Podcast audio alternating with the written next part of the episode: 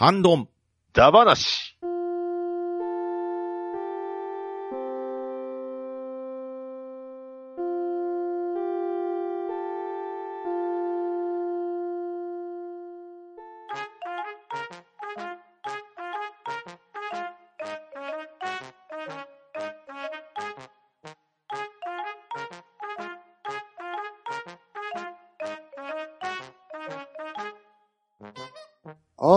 ンドンだ話。今回はハッシュタグ読みをやっていきます。では、出席者の方を読み上げます。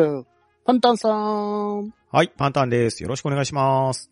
バットダディさん、はい、バットダディです。よろしくお願いします。と、とめきちでお送りいたします。よろしくお願いします。はい、よろしくお願いします。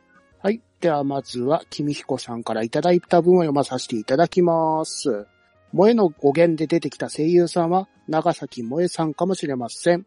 KOF95 の朝宮アテナ役で声優デビューしてますが、声優としての活動はほぼありませんから違うかもしれません。といただきました。ありがとうございます。はい、ありがとうございます。はい、ありがとうございます。はい。えーこちらの方は、奮闘さんからいただいた、あの、萌えの語源の声優さんのネタですけど、あの、以前、奮闘さんから、あの、長崎萌えさんでしたねっていうのがありましたけど、やっぱり長崎萌えさんだったんですね。みたいですね。うんうん。はい。で、写真を2枚ほど貼ってもらってますけど、ネプダスって僕知らないんですけど、これ、こんな番組あったんですね。うん、なんですかね。ネプチューンの番組かなんかなんですかね。名前的にはそんな感じはしますよね。うん。ただ、なんですか、このテレビ、テレビ語がね、こう語源はっていうとなんかすごい嘘っぽいというかね、なんか 信用性がなんか急にこう下がってしまうのはなんでなんでしょう。で、絵面的にあの、一番わかりやすそうなものを持ってくるっていうイメージあるんですまあまあまあね、ううんん。とりあえずこれでいいやるみたいな感じが、うん。すごい、チラチラ見えちゃうのかな。これはあれですかこうちょっとこう、うがった見方なんですかね。まあもう一枚が、これは、なんすかねこれ、本、写真集ですか写真集ですね。へ萌え、萌えと書いてありますけどね。で、超人気美少女アイドル衝撃的復活とか書いてあるんで、一回、引退かなんかされてからの写真集かなんですかね。ってことなんですかね。確かね、うん前回調べた時は、現在は平千春さんって芸名で活躍中ですってうん。言ってたと思うんですけど、うねん。一旦じゃあ、アテナでデビューされて、その後、どうなったんでしょうね？うん、あのー調べた時に、あの、桜井智さんと一緒にラジオやられてたっていうんで、はいはい。多分それで名前は若干聞いたことあったな、ぐらいな、そのレベルでしたからね。じゃあ、う一ん。旦長崎萌え名義で復活されて、その後さらに改名されたって感じなんでしょうか？その可能性が高そうですよでも、ウィねキ。ペディアを見たら、平千春さんは本名ですね。で、別名義が長崎萌えって書かれてますんで、う。うん。これもしかしたら萌えの定義、ね、あれもちょっと変わるかもしれないです。語源が、語源じゃない可能性あります。うーん。まあでも一応現在は平千春と改名し、主に舞台演劇で活動って書いてありますね。ですね。うん。これはなかなか、どちらなんでしょうね。謎が謎を呼びますね。やはりやっぱりあの語源がいまいちわからない感じですね。まあ、やっぱり今のところ天才テレビ君説が有力なような感じはしますね。あれが一番有力な感じしますね、やっぱり。納得、納得しちゃいましたかうら。ん。確かに。なるほど。うん。まあ、あと、萌えっていう字がそもそも違うみたいですね、これ。みたいですね。か。本当だ。正しくはって書いてありますもんうね。ん。うん。はっきりとしないですね。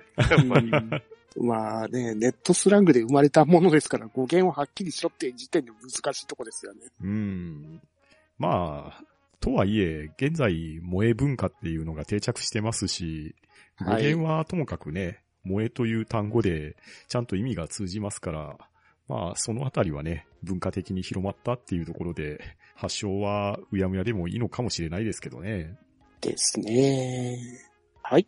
では、君彦さん、ありがとうございました。ははい、あありりがとうございまし。がとうございましたはい。では続きまして、旅ムス公式アット京都 PR キャラカッコ自称さんからいただいた分をパンタンさんお願いします。はい。旅ムス公式さんからいただいております。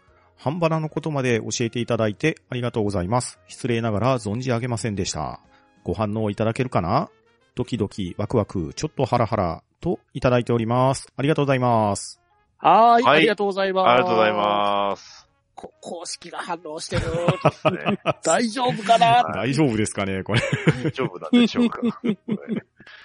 一応、あれですね、あの、ワットさんのね、うんお便りに対して、まさかの公式さんが反応してくれたということで、まさかですうんね。ですね。はいすごいですね。やーうん、すごいですね。失礼ながらご存知ありませんでしたと。失礼じゃないから 全然で。すです。あの、むしろ知ってる方がレアな感じですよね。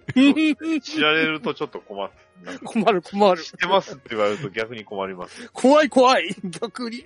うんいやー、確か前回のハッシュタグ読みでは、あのーお読みさせていただいたっすけど、うん。どんな反応したかちょっと怖いですね。あの、本当にうっすらしか反応してなかったんで、大変申し訳ないなっていうのが。そうですね。そんな取り上げてもらえるほど話はしてないんで。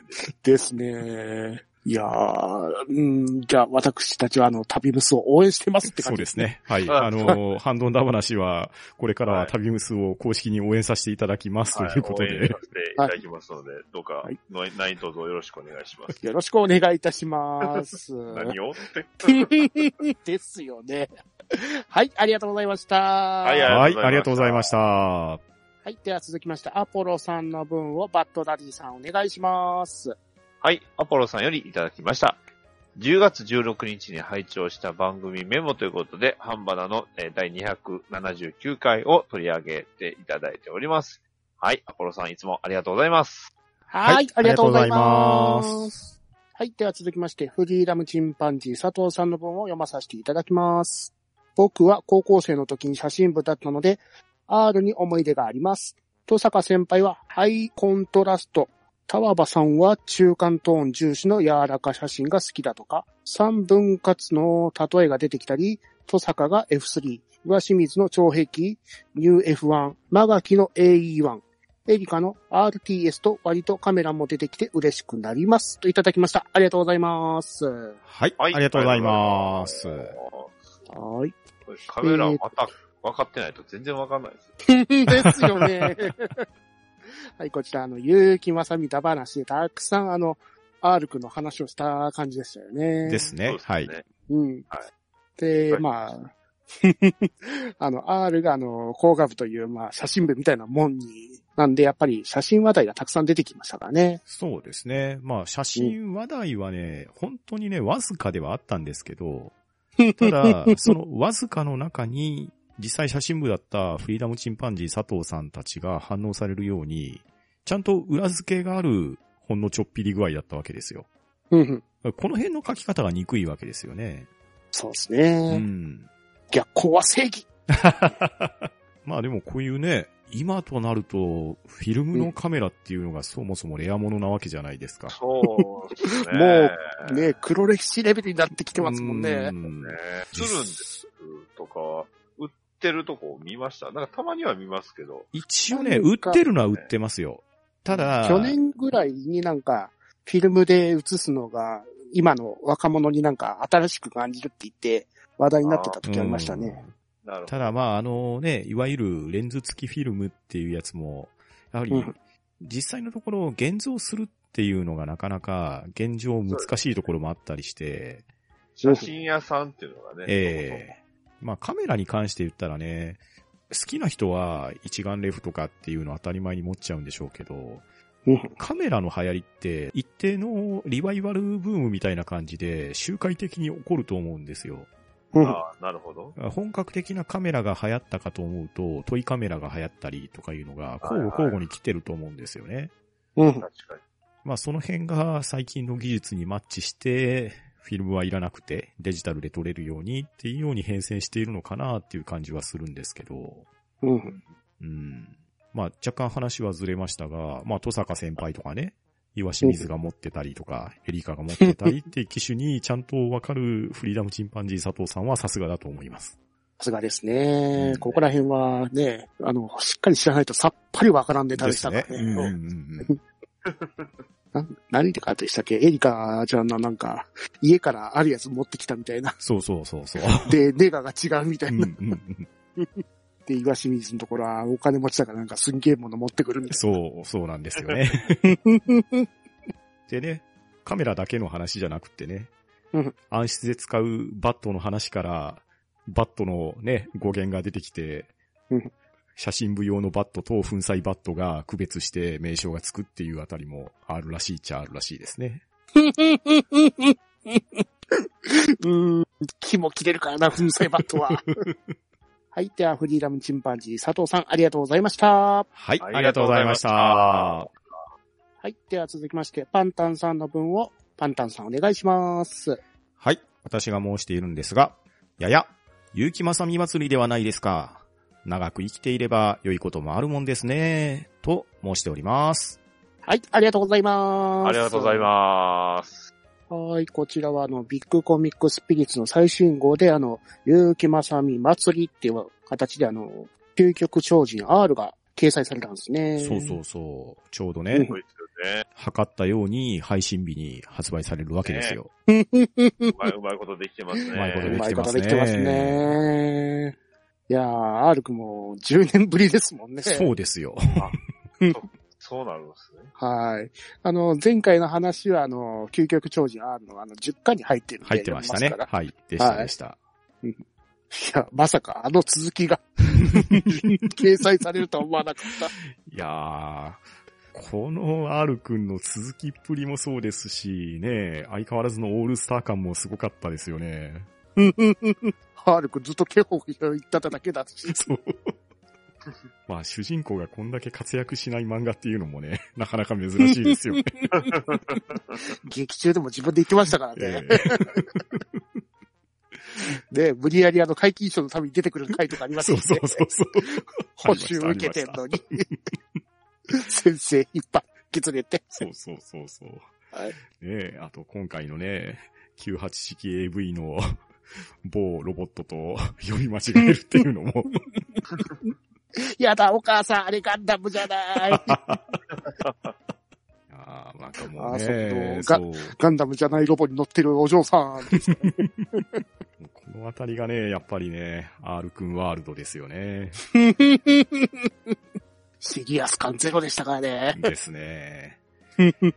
まあそんなね、R くんのセンターカラーかと思えば、シンクロ走るが関東カラーで、はい。まさに結城正美祭りなわけじゃないですか。めっちゃお仕事してますね。本当に仕事してますね。すごいですね、40年間も。ねえ。うーん、重いですうね。ん。いや、そして僕、これ買って初めて気づいたんですけど、はいは実はビッグコミックスピリッツも40周年みたいですね。い。マジっすか？えー、そうなんですね。えそれのコラボもあっての40周年企画、結城正美祭りだったみたいですよ。あ、本当だ。上の、右上のところにスピリッツ40って書いてありますね。そうなんですよ。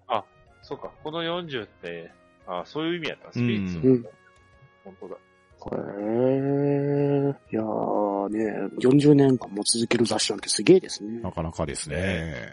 うん。で、これまたね、いろんな人との対談もね、いっぱい載っててね、うんいや、本当に保存版ぐらいな勢いのスピリッツでしたよ。うんうん。他に書いてあるやつも面白かった面白かったですね。うんうんうん。色合いも豪華ですもんね。黄色で。うん。確かに。うんうんはい。では、パンタンさん、ありがとうございました。は。はいありがとうございました。あはい。では、続きまして、激突王、アスラーダさんの分をバットダディさんお願いします。はい、えー、激突王アスラーダさんよりいただきました。またまた読んでいただきました。しかし、喋りたいこと多すぎて、うおーって感じに話してたからか、話がまとまってなかったり、といただきました。ありがとうございます。ははいい。ありがとうございありがます。はい、相変わらず熱い、熱いアスラーダ今宵、話が。すごい濃いですよね。うんさすがですね、アスラーダさん。よう、ようこんなん知ってるなってぐらいのね。あれビキーラズ。うん。知識も知識ですしね、やっぱり飯田線に実際に乗っちゃうっていう行動力がすごいですよね。乗りたいですね。本当あそこは一回行ってみたいですね。本当に行ってみたいですよね。うんまんま聖地ですからね。ね本当に聖地ですね。もう、できることならその自転車のレースにも出てみたいですね。お神よとか言いたい言いたいですよね。光が見えるやつですね。まあでもね、まあ今回、結城正美田話で熱い思いを語ってもらいましたけど、はい。まあ、あの収録の時にもね、少し話が出ましたけれど、やはりみんなのパトレイバーに対するね、思いっていうのがひしひしと伝わってきましたし、おそらくね、フェザーノートさんもまだまだね、語れるネタをたくさん持たれてるはずなんですよね。多分、語り足りてなかった。ええですね。ここはやはりパトレイバーあった話ですよね。ですね。やりたいですね。やりたいですね。まあ、その時はまたアスラーダさんよろしくお願いしますって感じですね。そうですね。ぜひ来ていただきたいと思います。はい。ね。よろしくお願いします。よろしくお願いします。では、アスラーダさん、ありがとうございました。ははい。ありがとうございました。ありがとうございました。い。では続きまして、ソウさんの文を読まさせていただきます。結城正美先生の作品で僕が一番好きなのは、ジャジャウマグローミンアップです。関東在住の主人公高校生が、春休みにバイク旅行先の北海道でひょんなことから競走馬を育成している牧場でバイトすることになり、紆余曲折の末、ダービー馬の育成を目指すという物語。この物語の面白いところは、主人公の成長物語だけでなく、牧場経営の現実を描いていたり、競馬界の舞台裏を描いていたりと、お仕事漫画としても秀逸な作品なところ。登場人物も皆魅力的で、人間味あふれる人ばかり。もちろん、モブキャラとして戸坂先輩や R、後藤喜一もちらっと登場。残念ながら映像化はされてないのですが、ぜひとも実写化してほしい。もっと言うなら朝ドラとして全編制作してほしい作品です。それだけの力を持ってる作品なので、未見の方はぜひどうぞ激推しです。はい、ありがとうございます。はい。はいありがとうございます。はい、というわけで、ソウさんが好きな作品はじゃじゃ馬グルーミン UP。うん。でわかりますこちらね。あの、はい。あの、言われてますけど、競走馬を育成する物語のやつですようね。ん。なるほど。うん。いや、私もね、あの、結城正美先生の一番最初がじゃじゃ馬グルーミン UP だったんですあ、そうだったんですね。うんうん。えはい。ここからあのサンデー買い始めて、あ面白い作品があるなと思って、あの、パトレイバー、R と遡っていくわけですね。ああ、なるほど。いうん。や、これもね、いい作品ですよ、本当うん。面白かったですよね。ただ、んなんで週刊少年サンデーで連載されていたのかは若干疑問は感じるんですけれど。購買層が若干上な気がしますよね。うんですよ。ね。まあだから、サンデーだからこそ結構長期連載でしっかり描けたって部分もあるようなう感じがしんま、すね。あるかもしれないですが、まあなかなか後半のね、展開とかは青年誌向けだったりもしたような気もしますが。い。いや、そこら辺も本当にがっつり描いてましたからね。うんそうそうそうそう。いや、本当いい作品ですよ。う。うん。いや、本当にね、キャラクターたち面白かったですからね。うんうんうん。で、実写向きでもあるような気はしますよね。ですよね。うん。アニメじゃなくても、実際ね、北海道の、こう、農場とかでロケとかしたら、うん、本当に朝ドラとかでやらないかなっていう、この操作の意見は納得ですね。うん。ただ難しいところは、アニメ化向きではないってところなんですよね。うん、まあ確かにそうですね。ちゃんと、逆に実写のそう方向そうそうきなんですよね。最後までやらないとってところですよね。うん。まあそれか最後まで責任取ってくれる NHK がアニメ化っていう感じですか。ああ、確かにね、メジャーとかあれぐらい描いてくれる感じだったら、すごいうん。いい作品になってるかもしれませんね。ですね。ちょっと12話とかに押し込むのは結構難しいと思うんで。うん。うん。まあ逆にその、いいところのところを切り取って実写映画とか、そういうのもありかなってところもありいますけどね。でも全部をちゃんときっちりしてほしい作品ではありますよね。実写ドラとかでもね、やっぱり朝ドラぐらいスパンがないと難しいですよね。うん、確かに。長い。長いです、長いです。長いっす。いや、本当にね、キャラクターたちが魅力的なんですよね。そうそう、本当そうですよ。うん。姉妹もそうですし、あの、従業員の方ですか、うんうんうんうんうん、あの、梅ちゃんでしたっけ、うんあの、やたらと馬券する人。ああ、懐かしいですね。懐かしいな。いや、本当に面白い作品だったんで、何かね、本当に動きがあったら嬉しいなと思う作品ですね。です。ね。うん。はい。では、孫さん、ありがとうございました。はい、ありがとうございました。わかりました。はい。では、続きまして、孫さんの分をパンタンさんお願いします。はい、総さんよりいただいております。激パト1はゾンビ映画としても見れるなぁ、などと思ったりしました。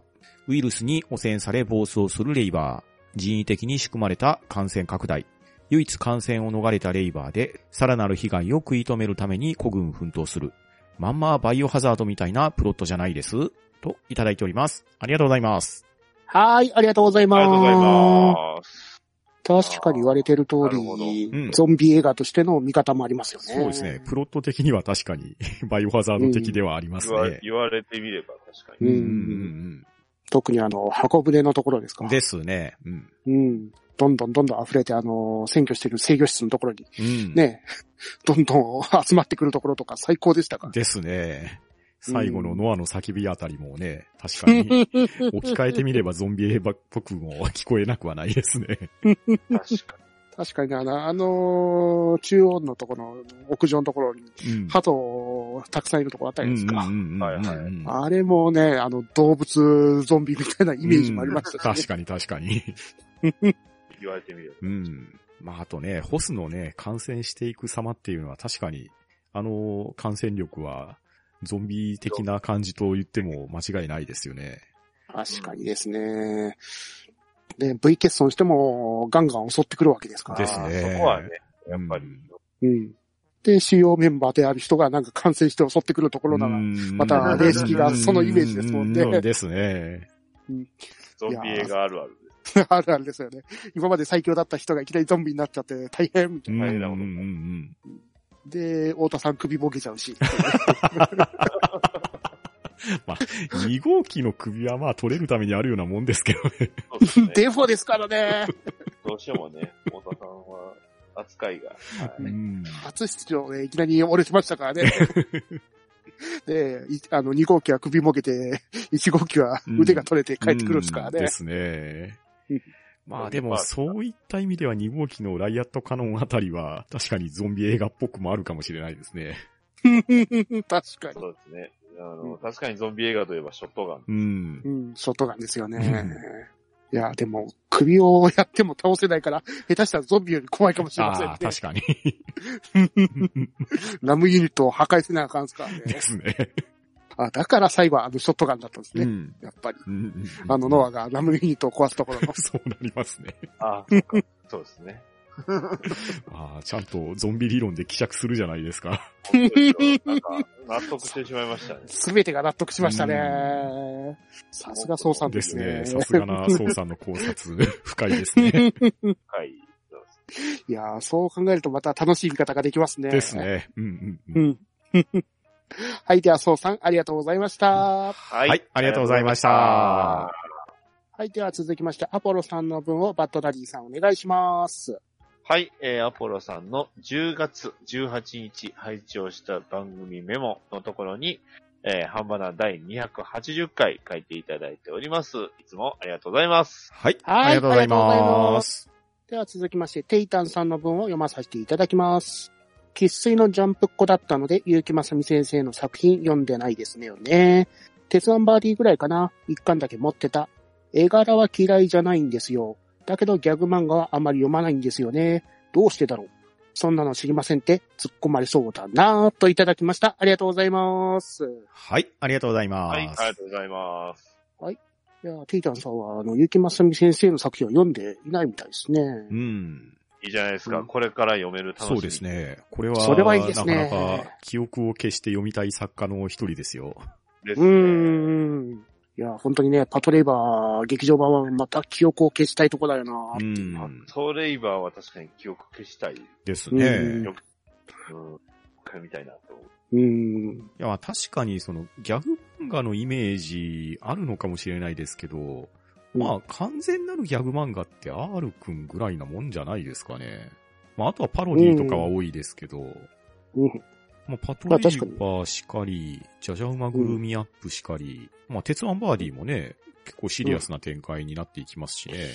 うん、ドシリアスですよね。ええまあ、最近の話でいくと、まあ、シンクロを走るは完全に歴史もんですし、うん。白母のクロニクルも、あれは推理物と言いましょうか、ミステリーものですからね。うん。そうなると、軽いギャグはディスコミぐらいか。ああ、そうなりますよね。うん。あれはそこまでシリアスじゃなかったけど、まあでもあれは作家がいかに物語を作っていくかっていう楽しみがあるんで、そうギャグギャグはしてなかったですね。うんまあ、もっともっと遡っていけば、ヤマトタケルの冒険とか、あのあたりになってくると、まあ若干青年し寄りと言いましょうか、同人誌的な感じもありますんで、うん。うん、商業的なギャグは本当 R くんくらいじゃないかな。ああ、でも土曜ワイド劇場とか完全ギャグ。ああ、そう。か。まあそういうところもあるか。うん。はいあと、結城正美先生のエッセイ漫画もギャグテイあスト、エッセイ漫画はそうですね。はいはいうん確かに確かに。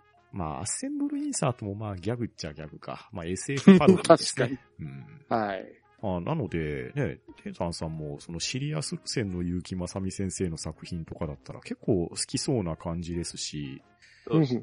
うん、絵の特タッチ的には、あ、絵のタッチ的には、そんなにね、昔の絵は線が少なめで表現されてましたけど、最近は結構ね、書き込みとかも複雑になってますし、まあなんせね、まあこんなことを僕が言うのは失礼なのかもしれないですけど、とっても見やすい絵の方だと思うんですよね。そうですね。うんあの、近年になればなるほど、絵がブラッシュアップして読みやすくなってうるんですよん、ね。ですよね。うん。まあ、ハマれば本当に我々みたいにハマる先生だと思うんですよね。うん。うん。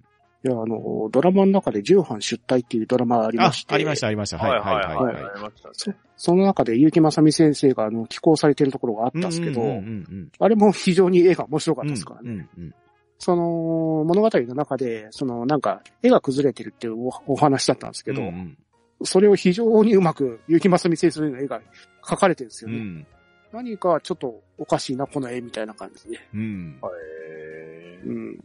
まあ、あの、小日向さんでしたっけ？書いてたのは、うん。はい、はい、はい。そういうやつだったんですけど、ベテラン作家さんがなんか絵が崩れてきて、みたいな。うんうん。はい。うん。で、テイタンさんが鉄腕バーディを一巻だけ持ってたって言うんですけど、鉄腕バーディって全一巻ですよね。っていうやつがうん。そう、そうですね。全10話だ、確かあれ。はい。よくあの全10話で OVA 作ろうと思ったなと思うんですけどね。まあ確かにね。はい。OVA 作られてから新しい新連載だったうんですもんね。そうですね。新連載の方ちゃいます、一巻。まあそうかもしれないですあね。新連載の方の一巻だけっていう意味かもしれないですけど。かもしれないです。その可能性は高いですね。バーディ、本当にバーディは結構古いですね。ん。まあ、テータンさんね、僕と年代的には一緒ぐらいの方なんで、うん最初のバーディーに触れる可能性っていうのもあるはずなんですよ。うんただ、結城先生の作品読んでないですねっていう反応からすると、新しいバーディーの可能性が高そうですね。うん。ですかね。ちょうどアメ、アニメやってた頃の、そのね、やっぱフェアでよう売ってたような。ああ、確かに。はい。では、テイタンさん、ありがとうございました。ははい、ありがとうございました。ありがとうございました。では、続きまして、ソウさんの分をパンタンさんお願いします。はい、総さんよりいただいております。そういえば昔、ホスの起動デモを再現したソフトがあったなと思って探してみたら、こんなものが、といただいております。ありがとうございます。ははいい。ありがとうございま。すはい。こちらは。はい、ベクター篠の。原重工製のホストロス。はい。怖すぎる。こ れちょっと怖いです。入れたら大変なことになります。大丈夫です。パパスワードで、あの、いいホバット入れると超怖そう。えらい、あの、えらいことになりそうなんで、これは気をつけましょう。電源を切れそう、すべての電源だっていう。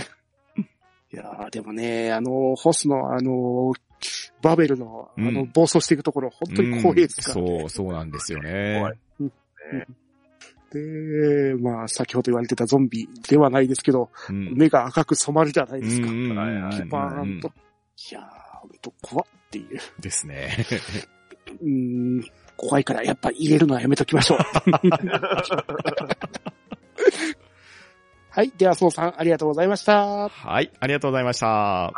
ました。はい。では、月島さんの分を、バッドダディさんお願いします。はい、えー、月島さんよりいただきました。マリオ35周年、会、拝聴ソフトやイベントで盛り上がってますよね。私もマリオ35でバトルロワイヤル楽しんでます。救出大作戦も映画も懐かしいです。クリオ、クリボーやヨッシーはあれですが、まあ、ボム兵は良い出来でしたね。といただきました。ありがとうございます。はい、ありがとうございはい。ます。ありがとうございます。はい。マリオ35周年会ですね。はいえうん。で、マリオ35。うん。これを、全然やってない。ー、月島さん、バトルロイヤルと書かずに、バトルロワイヤルって書かれてるところがさすがですね。なんだバカ野郎っていう。ええ今日は君たちに殺し合いをしてもらいますってやつですよね。バトルアパロとかって流行りました。まあ、実際最後殺し合いですからね、あれ。まあまあまあそうですね。お互いねひたす。ら、ひたすらクッパを送ってく作業みたいな。パとか。ねクッパを並べられたら罪ですもんね。逃げ場がなくなるのとね、微妙にファイヤーがホーミングしてくるんですよね、あれ。うんで、クッパ動くでしょ。うん。動きますからねうん倒すのに時間がかかるし、動くしってなると、めんどくさいです。しかもそういう時に限ってファイヤーを持ってねえとか、あります。完全積んでる住んでるってっていう。やつね。救出大作戦ですよ。うん。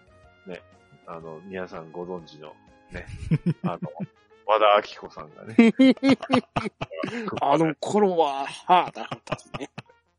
一応、うん、映画館でね、やってた、アニメーション映画でやってたんですよ。う。うんん これ今見れるんですかね？ああるんすかねあるんですかね。どうでしょどうなんですいや、マリオ映画って言えると、あの、ネットフリックスの方にある、あの、実写版の方しか出てこないんですからかね。天国の方ですね。デニス・ホッパーの方ですよね。であれ怖くてまだ、また見てないんですけど。大ネットフリックスであの、いつでも見れるようにお気に入りは入れてるんですけどね。うーあん、い、同じくあの、ゴジラもね、あの、あえあ合わせて見ていただければ、より深まると思う。え、実写、え、あ、アニメ？いや、じゃなくて、あの、え、え、えめご、え、あの、こえ、そっちか。っちで、ヨッシーがそれっぽくマグて。当たり前じゃないですか。あの頃のアメリカは恐竜が大好きでした。うん。好きでしたよね。もう、もう猫も杓子も恐竜だらけだった。なんで漁船にララルクの歌がかかってたんですかね。曲は名曲なんですけどうね。ん。ねゴジラのコンピレーションアルバムに入ってますもんね。いやゴジラ要素そこだけっていうところでしたからね。そうですよね。はいマリオ要素はいっぱいありましたけどね。あったっけ？だっけなよよし、よし、ああ、やっぱり恐竜要素だ。ジャンプ、ジャンプしますよ。ジャンプするだけでマリオやったらね、マリオって話。うんまあ、そんなマリオね、35周年。うん。映画も忘れてないんだなっていうのをこう、ネットフリックスで見て思い出して、忘れていい案件だった気がするわ、いいや。忘れられてないんだな。だからこそネットフリックスでね、今配信ってそういうことですよ。これでね、皆さんもね、えー、マリオ映画見てください。ね。はい。では、月島さん、ありがとうございました。ははい、ありがとうございました。い。では、続きまして、ローチさんの文を読まさせていただきます。ハンバラ、パンタンさんのおかげで究極超人 R の新作エピソードを見逃さずに済みました。ありがとうございます。といただきました。ありがとうございます。はい、ありがとうございます。あはい。えー、こちらの方は、先ほどのあのー、ビッグコミ ビッグコミックスピリッツでございますね。そうです。ね。第47号ですね。まあ、今スピリッツといえば、あれちゃいます？あの、フート探偵ずっとやってますよね。仮面ライダーダブルの。うん、うん、うん、と、あとあの、ガンダムやってるんですよ、実は。例の回に。え、うん、ガンダムやってるんです、今。ほうほう。スピリッツ。あのーサッカー選手の、えーっと、ジオン兵がね、主役のガンダム。ほうほう。バンディーネーラーだったかな？やってるんですよ。うん。うん。ほうほう。ただ、結構あの、救済が多いんで、や、なんか各週で救済が多いんで、割と、やってたりやってなかったりなんですけど、結構でも面白かったです。まだ今もやってるし、うん。フード探偵は本物感強いですから、ああ、なるほど。あの公式、ほぼ公式というか、まあ完全公式ですよね、あれ。うん。だって、書いてあるんがね、まあ作画の人はあれですけど、あの、三条陸さんですよね。うん。うん。ね。で、ちょいちょいあの、俳優さんのインタビューがす、ね、あの、スピリッツに乗りますんで、うん。なんか、このままドラマ化してほしいな。以前、あの、フィリップと翔太郎のあの、うん。やつが表紙になってましたもんねそう。そうそうそうそう、二人がね。ね。まあ、フィリップの方はすごい人気出ちゃいましたけど。あとは、スピリッツだと、あの、アフロ田中ですか。ああ、はいはいはい。うん。長くやっておりますもんね。んうん。いやー今回、あの、スピリッツ買って読んだんですけど、大猿化した奥さんと田中が戦っているところは最高でしたね。結婚して子供でイラついてる奥さんが大猿化しちゃってっていう。いやーでもそれ以外にも、まあ、言われてた通り、フード探偵とか、うん。ねガンダムは全然知らんかったですけど、うん。読むのはたくさんあるんですからね。うん、なんか、久しぶりに雑誌買いましたけど、ああ、ん最近こんなんやってんだなって思いながら見ましたね。ですね、うん正直スピリッツを買うの本当初めてだったうんで。ん。うん。以前の、10年前の R 君はちょっと立ち読みで済ましてしまったんでうん。うんうんうんまあね、今回はですね、割と、この告知自体はね、ずいぶん前からやってたんですよ。うん。多分春先ぐらいからすでに出てたんじゃないかな、告知自体は。ほうほう。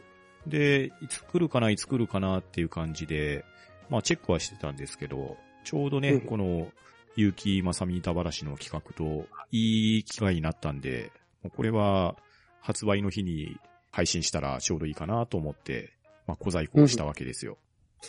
さすがですねさ。すがです。まあでもそのおかげで、ね、ローチさんが読めたっていう風に言っていただけるのはありがたいですね。ありがたいですね。これがね、発売後にこんなんありましたよって言ったら読めねえじゃんかになりますからね。いやでもね、パンタンさん、そう、ここで、ね、えー、お得なお知らせですよ。おおえー週刊ビッグコミックスピリッツ2020年47号、ね、アマゾンでありますから。お まだ買えるんですね。あの、結構電子書店で、あの、いろんなところで売ってますんで、それこそ ebook とか本ととか、まあ Amazon Kindle もそうですし、あの、楽天コボとか、まあうん、使ってる人聞いたことないですけど。私あのうん。角川のあの、ブックウォーカーってところで買ってますあね。ーおー、なるほど。なるほど。はい。まあ、そんなところで、あの、電子書籍で、あの、だありますんで、うんそうなんですよ。今の時代って雑誌、読み、ね、買い忘れ、ね、買い逃しても、電子書書籍で買えるんでね。そうですよね。便利ですようね。缶だけね、買うっていうのもありなんじゃないですかね。なるほど、なるですほど。ね。非常にあの、情報、結城正美先生のあの、40周年記念のうん。企画の情報はたくさんでしたもんね。そうそう、盛りだくさんですし、おそらくね、結城正美展ですかね、年末から年始にかけてあるやつの、おそらはいくその情報解禁が47号のはい発売に合わせてだったのかなって思うような感じで、一気に情報が広がりましたんでね、そういうのをチェックするにもいい号でしたね。はい。まさにあの、結城正美展があの、20年の12月24日から1月11日にあの、東京ドームシティのギャラリーアーム、えー私がちょっと前に行ったあの、特撮 DNA 展っていうのを使っうんて、うんちょうどそこでやられるみたいですね。うん。うん。うん。で、あとは、クラウドファンディングがスタートしてるみたいですからね。ですねお。等身大 R 君と工学部の物質を再現するっていう企画ですよね。で、この工学部の、あの、物質再現のクラウドファンディングに参加すると、あの、工学部の会員証かなんかもらえるんでしたっけ、うんうんううんんそして、あと情報では、単語本も、結城正美先生のイラスト集やインタビュー集も出るみたいですね。そうですね。しかも、うん。意外だったのが、ね、イラスト集初みたいですね。へー。へなんか、こんだけ長くやってますから、うんなんかしら出てそうなイ出てメージはありますそうなイメージではあったんですけれど。うん。ハトレイバーはね、確か、あの、もともと結城正美先生じゃない、ね、あの方が、うんまあ書いてあったキャラデザとかでね、うん。高田明美さんとかね、そういったところの作品は、パトレイバーとしては出てるのかもしれないですが、うん。版元はシャフトですもんね、そうですね完全に。。うん。うんうん。まあ、これからも、ゆきまさみ先生、楽しみですね。ですね。。これからも期待大です。はい。では、ローチさん、ありがとうございました。ははい。あありがとうございました。い。では、今回のハッシュタグ読みは以上となります。皆さん、いつもハッシュタグありがとうございます。参加していただいたお二人もありがとうございました。はい。ありがとうございました。ありがとうございました。は、ん、ど、ん、だ、ば、な、し。